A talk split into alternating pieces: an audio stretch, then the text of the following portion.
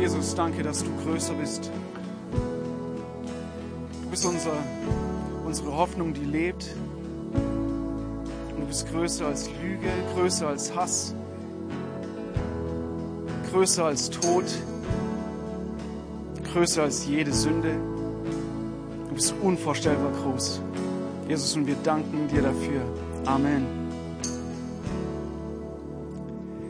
Ihr dürft euch gerne setzen. Ich schätze mal, dass die meisten unter 25 Jahren Folgendes noch nie in den eigenen Händen gehalten haben oder gar gesehen haben.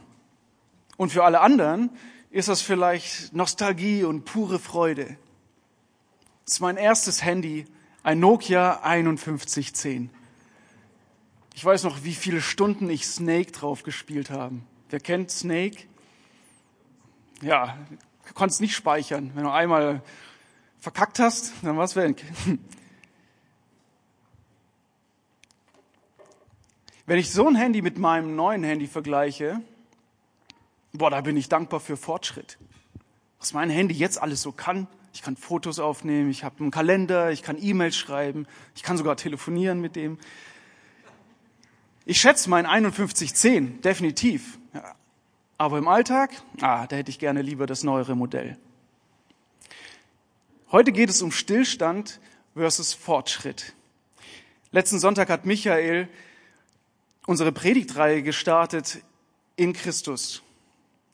In vier Sonntagen durch den Epheserbrief.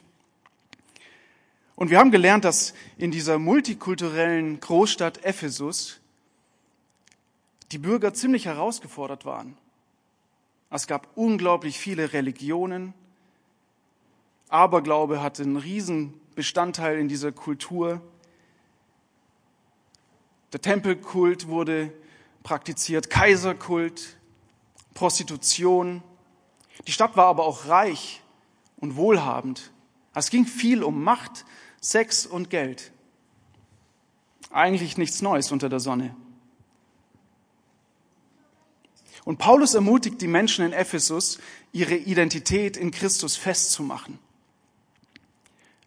und das ganzheitlich, ihre Beziehung mit Jesus ganzheit, ganzheitlich zu leben und nicht nur theoretisch. Und der Michael hat es ziemlich cool veranschaulicht. Wenn man ihn zum Beispiel fragen würde, hey Michael, bist du nicht mit der Nicole verheiratet? Und er dann sagen würde, ja, theoretisch schon. Dann zeigt das irgendwie, diese Beziehung ist entweder ziemlich oberflächlich oder ziemlich brüchig. Aber wir wissen, dass Michael über seine Nicole ganz anders redet und über seine Beziehung. Er hat vor ein paar Wochen im Gottesdienst erzählt, wie er mit seiner, ich zitiere, hübschen Chica Bonita Eisessen war. Und das drückt ganz viel mehr aus als nur eine theoretische Beziehung. Und das ist auch gut so. Wir leben heute nicht in Ephesus, sondern in Hannover. Aber trotzdem ermutigt Paulus uns, unsere Identität in Christus festzumachen und dass immer mehr Menschen zu einer lebendigen Beziehung mit Jesus finden und dass die Kirche wächst, zahlenmäßig, aber vor allem geistlich. Und deswegen schreibt Paulus in Epheser 4, Vers 13, das, also der Aufbau der Gemeinde, was in den Versen vorher beschrieben war, das soll dazu führen, dass wir alle in unserem Glauben und in unserer Kenntnis von Gottes Sohn zur vollen Einheit gelangen und dass wir eine Reife erreichen, deren Maßstab Christus selbst ist, in seiner ganzen Fülle. Denn wir sollen keine unmündigen Kinder mehr sein. Es gibt eine Sache, die Jesus extrem wichtig ist. So wichtig, dass er in seinem letzten Gebet dafür betet. An dem Abend, bevor einer seinen engsten Freunden, Judas, ihn verraten hat, an dem Abend, wo sein treuerster Freund Petrus nicht zu ihm hält, an dem Abend, wo er sich am einsamsten in seinem ganzen Leben gefühlt hat und wo er am Kreuz gestorben ist. Und er weiß, was alles auf ihn zukommt. Und dann betet er dieses Gebet und er schließt dich und mich und jeden anderen Gläubigen explizit in dieses Gebet ein. Wir lesen das in Johannes 17, Vers 21, da betet Jesus, ich bete darum, dass sie alle eins sind. Sie in uns, so wie du, Vater, in mir bist und ich in dir bin. Und dann wird die Welt glauben, dass du mich gesandt hast und dass sie von dir geliebt sind, wie ich von dir geliebt bin. Einheit ist für Jesus oberste Priorität. Warum? Weil es sein Wesen widerspiegelt. Gott ist Vater, Sohn und Heiliger Geist. Eine vollkommene Einheit. Eine vollkommene Einheit, die sich in Liebe ausdrückt. Und an dieser Liebe sollen Menschen erkennen, dass Jesus wirklich Gottes Sohn ist und dass Gott alle Menschen liebt. Und das Gegenteil von dieser Einheit wäre hier im Kontext vielleicht Widerspruch. In Widerspruch zu dem, was Jesus sagt und lebt. Und dass es vielleicht doch keine echte Liebe ist, keine echte Heilung erfahrbar ist, keine echte Hoffnung, keine echte Erlösung, keine echte Hilfe, keine echte Auswirkung auf mein persönliches Leben.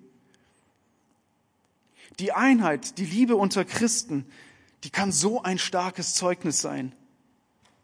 Hey, wenn wir mit Liebe untereinander leben, wenn wir in Liebe miteinander umgehen, dann reißen wir unsichtbare Mauern ein. Mauern, die die Menschen gefangen halten. Mauern, die die Menschen einengen und in Finsternis versetzen. Wenn wir Einheit leben, und damit meine ich jetzt nicht, dass wir alle den gleichen Lobpreissong hören oder irgendwie den, geistlichen, den gleichen geistlichen Lebenslauf haben, sondern dass wir in der Vielfalt die Einheit leben, und zwar Gott lieben und den Nächsten lieben wie uns selbst. Dann werden Menschen ganz automatisch erkennen, dass Jesus Christus Gottes Sohn ist. Und sie erleben Freiheit und Echtheit und bekommen eine ganz neue Perspektive auf ihr Leben. Der Aufbau der Gemeinde soll aber nicht nur zu dieser Einheit führen, sondern auch zur geistlichen Reife. Oder ich nenne es lieber geistlich reifen, weil es ein lebenslanger Prozess ist. Und das ist so gut. Wir werden ein Leben lang lernen und wachsen können. Wir können immer wieder Fortschritte machen, weil Jesus der Maßstab selbst ist in seiner ganzen Fülle. Es gibt so viel zu entdecken, so viel zu lernen und so viel zu erleben. Und das ist übrigens auch der Grund, warum meine Frau Julia und ich hier in Hannover sind und hier in der Elim sind. Wie Albert vorher schon gesagt hat, wir waren in Mainz, ich war von 2012 bis 2018 Jugendpastor, aber zuvor, vor 15 Jahren ungefähr, habe ich Theologie in Gießen studiert. Und ich bin mit meinen drei Freunden in eine WG gezogen. Und als ich dann in dieses Zimmer von meinem WG-Kollegen kam, habe ich dieses Familienfoto gesehen und dachte, wow, du hast aber eine hübsche Schwester. Und vor elf Jahren habe ich diese hübsche Schwester heiraten dürfen. Oh yeah. Amen dazu.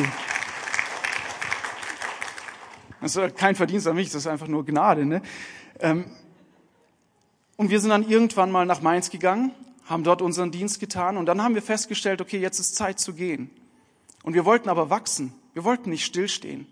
Und wir wollten neue Kulturen kennenlernen, neue Dinge kennenlernen, sehen, wie vielfältig Gottes Kirche ist, wie andere Menschen ihren Glauben leben. Und dann sind wir nach Australien, nach Hillsong gegangen. Und Julia hatte schon immer auf dem Herzen gehabt, ein Bibelstudium zu machen. Sie war dann auf dem Bible College und hat dann so eine Pastoralausbildung gemacht. Ich habe Dachfenster eingebaut, zwei Jahre lang, mir immer schön Sonnenbrand auf den Nacken geholt. Und wir haben so viel über Gott und über uns selbst gelernt. Und das Schöne ist, wir werden nicht aufhören und wir wollen nicht aufhören zu lernen und zu wachsen. Geistliche Reife werde ich niemals hier auf dieser Erde erreichen, weil Christus selbst der Maßstab ist. In seiner ganzen Fülle. Amen. Yes. Ich glaube, manchmal vergleichen wir geistliche Reife mit Bananen. Man kauft sie, wenn sie noch ein bisschen grünlich sind. Julia isst übrigens nur grüne Bananen, ist total weird, aber das ist meine, das ist meine Maus. Und dann lässt man, sie, lässt man sie ein paar Tage in der Küche liegen und wenn sie dann gelb sind und ein bisschen reif und dann denkst du, oh, jetzt ist sie gut zu essen. Und dann isst du sie. Wenn du sie nicht gegessen hast, dann wunderst du dich nach ein paar Tagen, ey, warum haben wir so viele Fruchtfliegen in der Wohnung? Und dann siehst du, was ist das braune Zeug auf dem Obstteller und merkst, uh, ups, da ist die Banane. Und dann kannst du nur noch Bananenbrot daraus machen. Ja, und nach vier Tagen merkst du, du hast noch kein Bananenbrot gebacken und die Banane ist jetzt nicht mehr nur braun, die ist schwarz, grün, verschimmelt und vergammelt und eigentlich nur noch gut für den Mülleimer. Und tatsächlich ist es so, dass wir manchmal unsere eigene Reife betrachten und denken, oh, jetzt bin ich eigentlich eine schöne gelbe Banane. Ich bin fertig. Stillstand. Aber was in Wirklichkeit passiert, ist, dass die Zeit weitergeht, dass Kultur sich verändert, dass das Leben sich verändert, dass deine Gemeinde sich weiterentwickelt. Und dein Stillstand ist auf einmal Rückschritt. Aber die gute Nachricht ist, dass wir uns immer weiterentwickeln dürfen und dass wir uns weiterentwickeln können und dass wir ein Leben lang geistlich reifen können, egal ob man zwei Jahre mit Christus unterwegs ist oder 20 Jahre.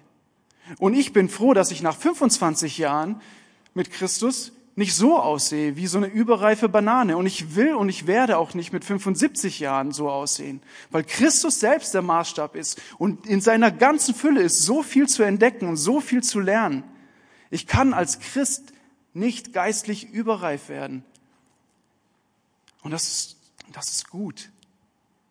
Was ist denn jetzt eigentlich geistliche Reife? Wenn man mich gefragt hat, hey, was ist ein Geist, wie sieht ein geistliches Leben aus? Wie sieht eine geistliche Reife aus? Ich habe dann erstmal immer uh, schlechtes Gewissen, weil ich dann irgendwelche komische Bilder in meinem Kopf hatte. Okay, um 6 Uhr aufstehen, Bibel lesen, beten, fasten, ganz viele Bibelverse auswendig wissen und vor allem auf jede Antwort, äh, auf jede Frage die richtige Antwort kennen. Und dann sehe ich das und mache dann mir einen Vorsatz, okay, ab heute bin ich mega diszipliniert. Und was dann passiert, vielleicht kennt der eine oder andere, ich bin wieder unzufrieden mit mir selbst, weil ich meine Ziele nicht erreicht habe. Und dann bin ich frustriert und auf geistliche Reife habe ich überhaupt keinen Bock mehr.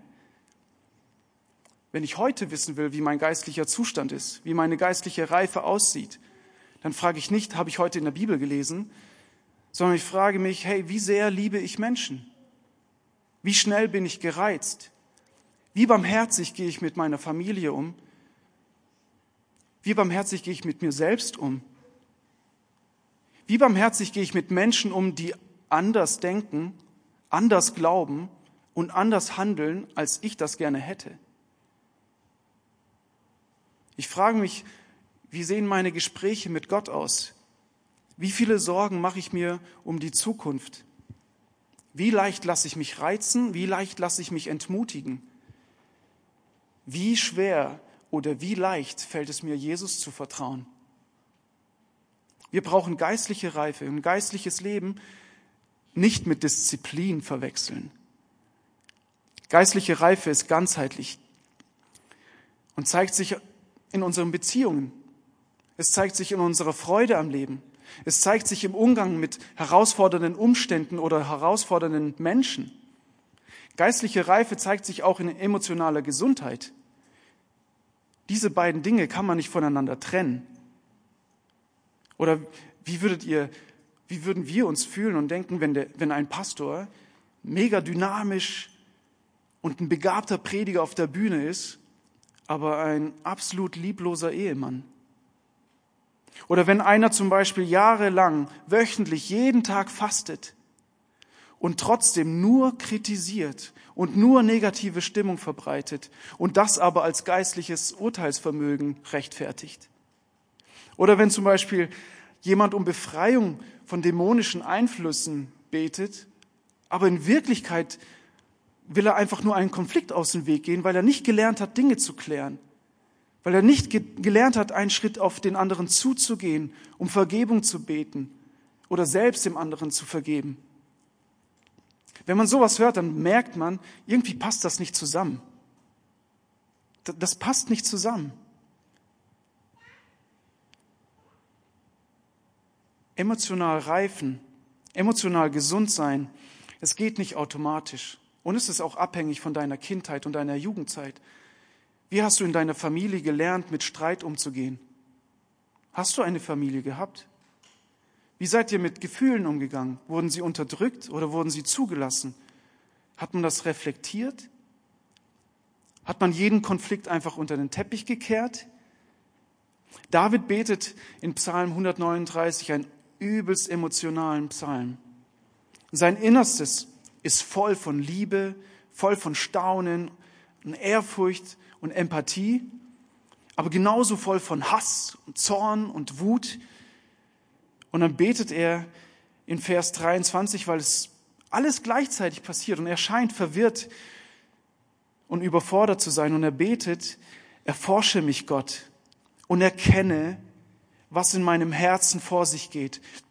Prüfe mich und erkenne meine Gedanken. Um emotional zu reifen, kann man einen sehr wichtigen Fortschritt machen, genau den, den David gegangen ist. Gehst einen Schritt und schaust unter die Oberfläche. Und du fragst den Heiligen Geist, hey, erforsche mich, zeig mir, was in meinem Herzen vor sich geht. Und du wirst dem bewusst. Du fragst dich erstmal ganz ehrlich, hey, wie ist mein Zustand? Bin ich ein emotionales Baby? Bin ich vielleicht schon ein Kind? Bin ich vielleicht schon ein Teenager? Oder bin ich emotional ein Erwachsener? Und diese Erkenntnis kann ganz schön schmerzhaft sein, denn vielleicht im Bereich von Feedback zum Beispiel oder Kritik merkst du, oh, warte mal, ich bin, da bin ich emotional, ein absolutes Kind. Warum? Weil ich bin nur zufrieden, wenn ich das Feedback bekomme, was ich mir wünsche. Ich bin sofort trotzig, wenn irgendjemand sagt, was ich nicht hören will. Ich bin beleidigt und kann Meinungs Meinungsverschiedenheiten nicht wirklich handeln.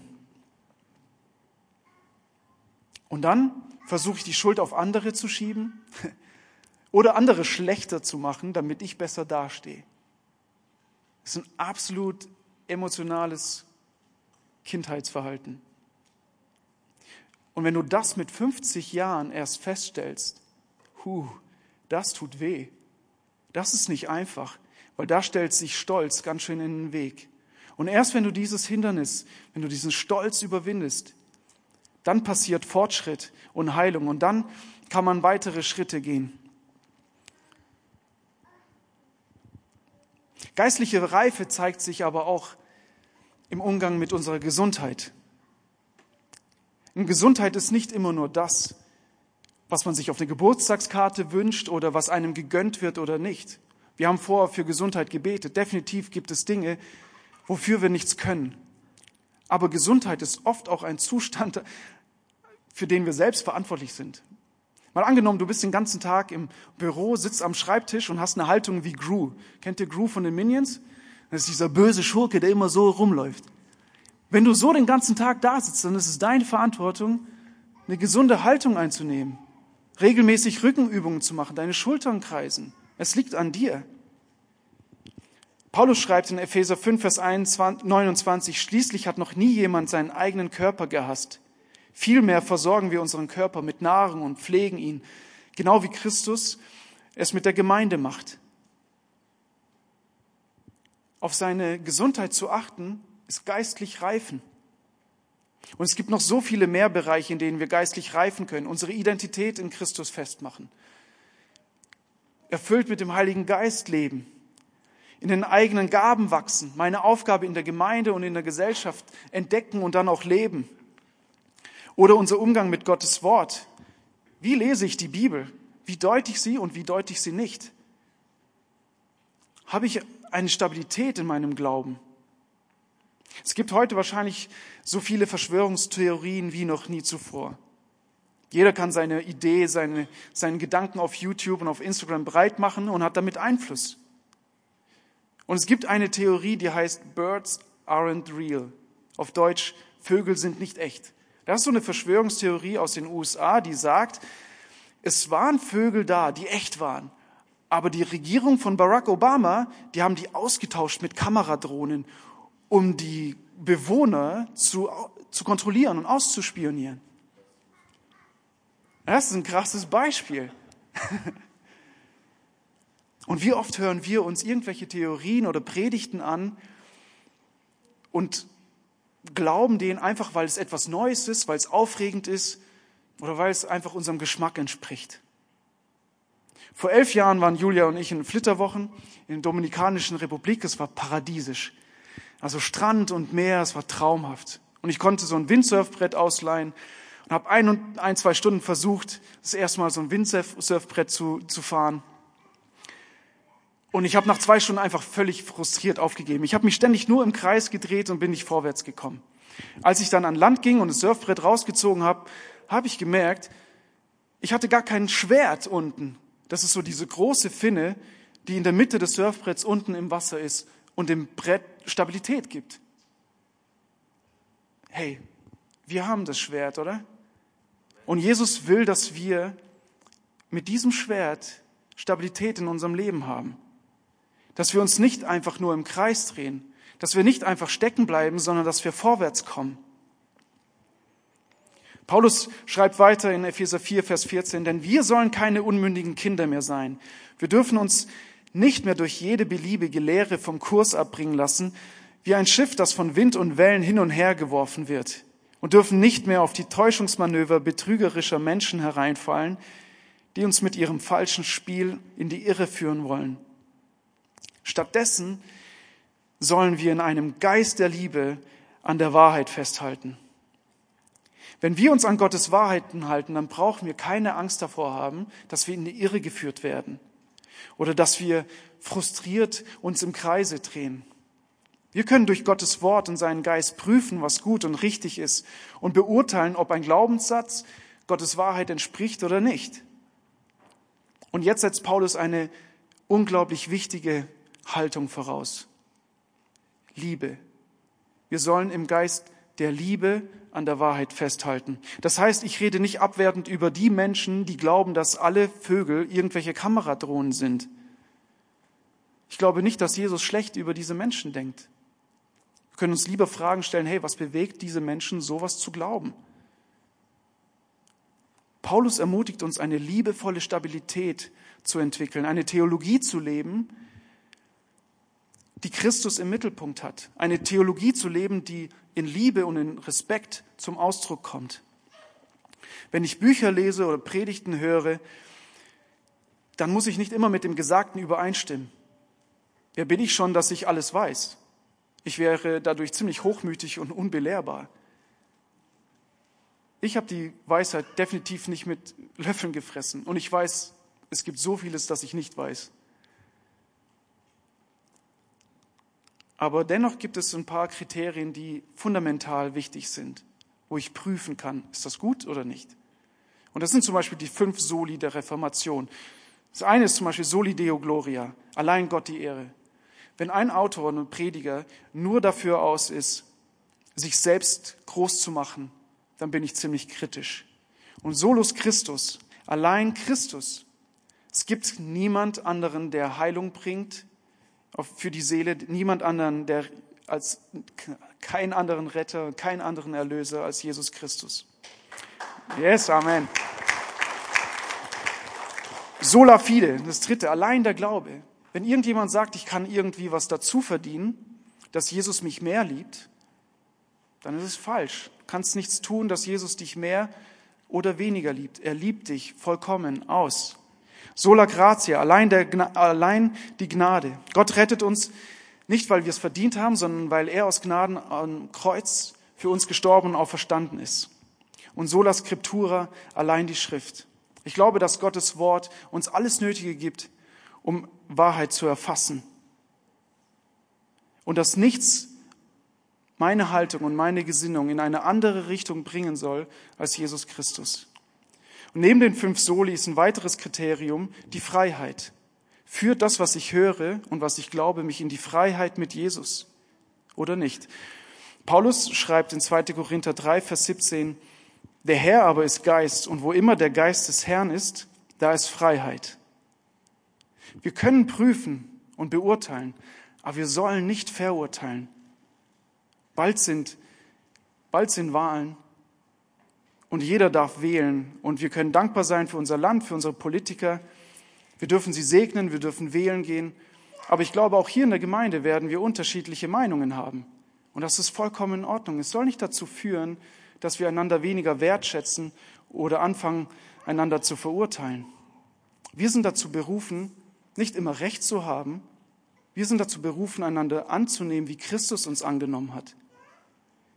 Und Paulus schreibt dann weiter in Vers 15, stattdessen, stattdessen sollen wir in einem Geist der, in einem, in einem Geist der Liebe an der Wahrheit festhalten, damit wir im Glauben wachsen und in jeder Hinsicht mehr und mehr dem ähnlich werden, der das Haupt ist, Christus. Das ist das größte Ziel für uns Christen, so zu sein wie Jesus, Christus Ähnlichkeit. Und ich bin froh, dass es nicht ein Ziel ist, das wir von heute auf morgen erreichen sollen, sondern dass es ein lebenslanger Prozess ist. Und ich beschreibe den Prozess gern mit zwei Worten. Er ist einmal aktiv und er ist zum Zweiten barmherzig. Er ist aktiv, weil Gott uns diese Freiheit gibt, ihn selbst zu gestalten. Dein Prozess sieht anders, als mein, sieht anders aus als meiner. Und deine Christusähnlichkeit sieht anders aus als meine Christusähnlichkeit, weil wir Individuen sind und Gott uns so geschaffen hat. Aber es wird geprägt sein durch die Frucht des Geistes verschieden und doch einzig, verschieden und einzigartig und doch so wie Christus. Aktiv, weil es nur in der Gemeinschaft geschieht. Wir sind soziale Wesen und wir lernen voneinander. Wir motivieren uns gegenseitig aktiv im Glauben zu wachsen. Und das Beste passiert in Freundschaften, in Live-Groups, die bald wieder starten. Und hey, sei proaktiv. Klick dich durch die Homepage, Melde dich einer Live-Group an. Und nicht nur du wirst davon profitieren, sondern du hilfst deinem Nächsten, Fortschritte zu machen. Aktiv, weil wir bewusst auf Jesus schauen und immer mehr erkennen, wie er ist, aber auch barmherzig, weil jeder hat so sein eigenes Tempo. Und ganz ehrlich, Gott hat mehr Zeit, als wir denken. Manchmal erwarten wir doch so viel von uns und sind dann nur frustriert oder wir erwarten so viel vom anderen und sind mit ihm unzufrieden. Barmherzig sein mit sich selbst und mit dem anderen. Aber die Barmherzigkeit soll nicht eine Entscheidung, eine Entschuldigung sein für passive Hoffnungslosigkeit. So Sätze wie ich bin halt so oder ich werde mich nie ändern es hat nichts mit dem Evangelium zu tun, nichts mit der Freiheit zu tun, zu der Jesus uns berufen hat. Amen.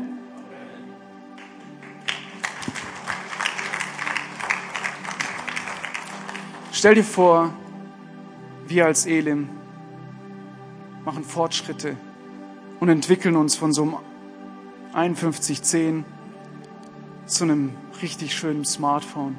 Ob es ein iPhone ist oder ein Samsung oder ein Huawei. Aber stell dir mal vor, was du dann alles machen kannst. Stell dir vor, du machst Fortschritt in deinem Herzen.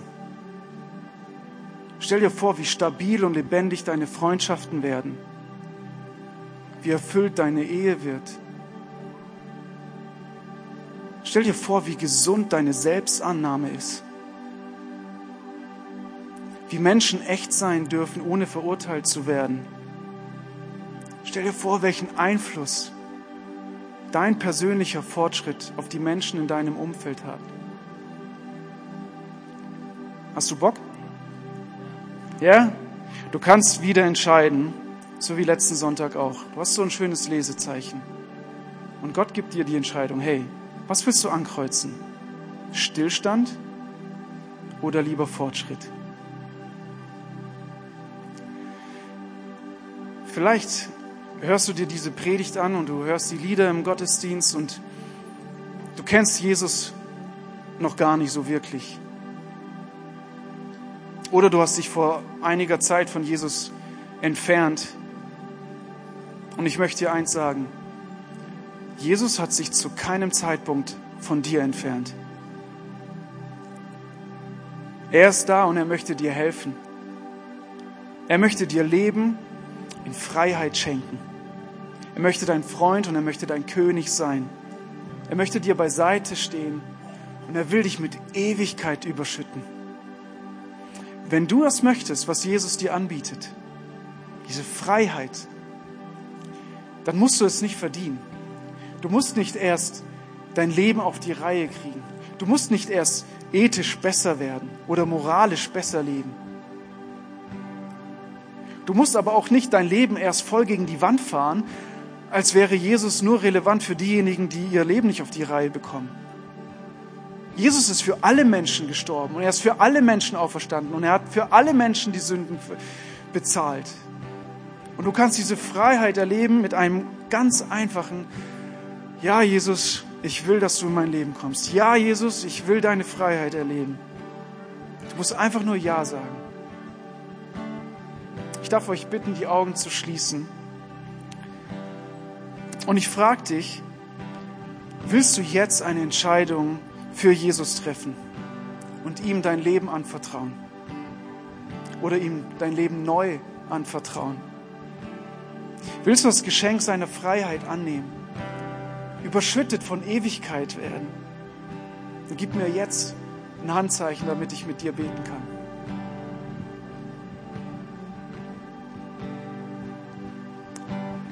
Jede Veränderung kann beängstigend sein. Es braucht Mut, einen ersten Schritt zu gehen.